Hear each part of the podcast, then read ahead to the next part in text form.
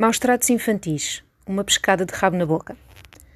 O cérebro procura aquilo que lhe é familiar, seja isso bom ou mau. Um estudo publicado no Scientific Reports, levado a cabo por investigadores da University of New South Wales, Austrália, aponta para que as escolhas que fazemos, das mais corriqueiras àquelas que exigem maior ponderação, estão condicionadas por atividades cerebrais pré-existentes. Quer isto dizer que o nosso cérebro já escolheu antes mesmo que tenhamos consciência disso. Mais concretamente, cerca de 11 segundos antes da tomada de consciência acontecer. Joel Pearson, professor de psicologia nesta universidade, diz-se, enquanto cientista, interessado tanto pelas provas como pelas possibilidades e afirma que as perguntas assumem um caráter mais premente que as eventuais respostas. Explica que a nossa capacidade de fazermos escolhas de forma consciente está localizada nas áreas executivas do cérebro, onde ocorre o processo de tomada de decisão consciente. E aí se encontram também as estruturas visuais e subcorticais, o lugar onde o pensamento se forma. Enquanto ponderamos sobre alguma coisa para tomar uma decisão, as tais zonas executivas escolhem o pensamento, por ser mais forte. Posto de outra forma, segundo Pearson, o cérebro tende a seguir um padrão devido à atividade cerebral pré-existente, embora o estudo não possa garantir que este processo ocorra com todas as nossas escolhas. O poder subjetivo de pensamentos futuros está também condicionado por atividade alojada no córtex visual primário. É a área do cérebro responsável pela captação de informação visual do mundo exterior, tendo assim uma grande influência nas escolhas que fazemos. Aquilo que pensamos sobre nós mesmos, o respeito que temos ou não por nós, o cuidado que temos ou não conosco, o facto de nos valorizarmos ou não, encontra, na maioria dos casos, resposta no período da infância tenham sido pais, avós, tios ou outras pessoas, cuidadores, o grau de parentesco nem sempre diz muito sobre a proximidade, como se sabe, e por vezes até nem diz nada. Uma criança que cresça no seio de uma família equilibrada emocionalmente, onde há lugar ao diálogo, à manifestação de afetos, ao respeito, à empatia, a regras que são estabelecidas, mas devidamente explicadas, tendo por base a idade da criança, à partida, tornar-se-á num adulto capaz de dialogar, de defender os seus pontos de vista sem o recurso à violência, à imposição, à chantagem psicológica, bem como será capaz de manifestar afeto perfeitamente consciente de que não constitui uma fraqueza, antes pelo contrário. Será uma pessoa capaz de ouvir, respeitar e procurar entender os outros, ainda que discorde deles.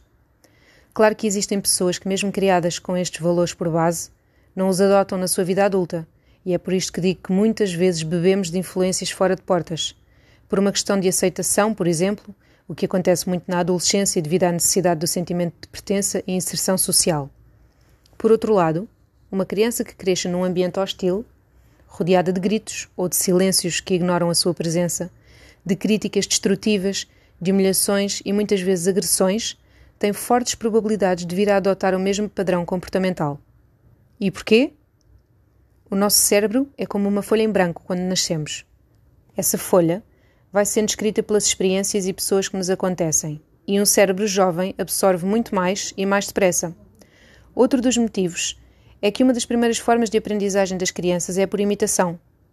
Qual é o pai ou a mãe que ainda não teve o seu petis a apontar-lhe um dedinho rechonchudo enquanto repete expressões que ouviu em algum lado? Enquanto adultos, somos os maiores responsáveis por aquilo que estas esponjas vão absorver, e isto vale para o bom e para o mau. Crianças cuja infância tenha sido marcada por cenas de violência entre os cuidadores ou para com os próprios menores, que tenham testemunhado o consumo de álcool, drogas ou que tenham sido negligenciadas sob que forma for, sendo que nem sempre isso inclui violência física, terão uma maior propensão para perpetuar esse comportamento. E isto acontece de duas formas. Ou uma futura submissão a um parceiro, parceira, que a irá, o irá negligenciar, ou imitação do comportamento que absorveu durante o seu crescimento. Isto acontece porque é o exemplo que lhe foi dado. E ainda que, num plano consciente, na grande maioria dos casos, estas pessoas não concordem com estes comportamentos mencionados e até os reneguem, o seu cérebro tende a escolher aquilo que lhes é familiar. Tenham sido boas ou más experiências, o nosso cérebro tende a buscar padrões, porque é a sua zona de conforto, é aquilo que conhece, é aquilo que lhe é familiar, é com aquilo que se sente confortável é o sítio onde sabe com o que é que pode contar. Por mais distorcido que isto possa parecer, é o seu lugar seguro, ainda que seja o mais perigoso de todos.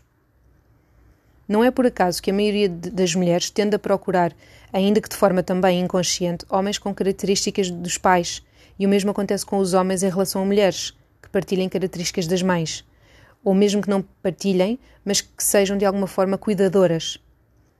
A forma como tratamos os nossos filhos é a maneira como vão sempre sentir e acreditar que merecem ser tratados. E é isso que a sua mente vai procurar na vida adulta. Crianças que cresçam num contexto de negligência tendem a transformar-se em adultos com uma autoestima baixa, para quem o amor é algo condicionado por atitudes que agradem aos outros. Isto porque estão formatadas para pensar que não são dignas de receber amor e que o amor é muitas vezes agressivo e mais, que a culpa é sua, porque provavelmente isso foi-lhes dito lá atrás.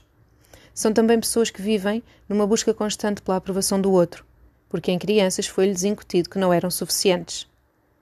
É extremamente difícil e leva anos a mudar o chip destas crenças limitantes.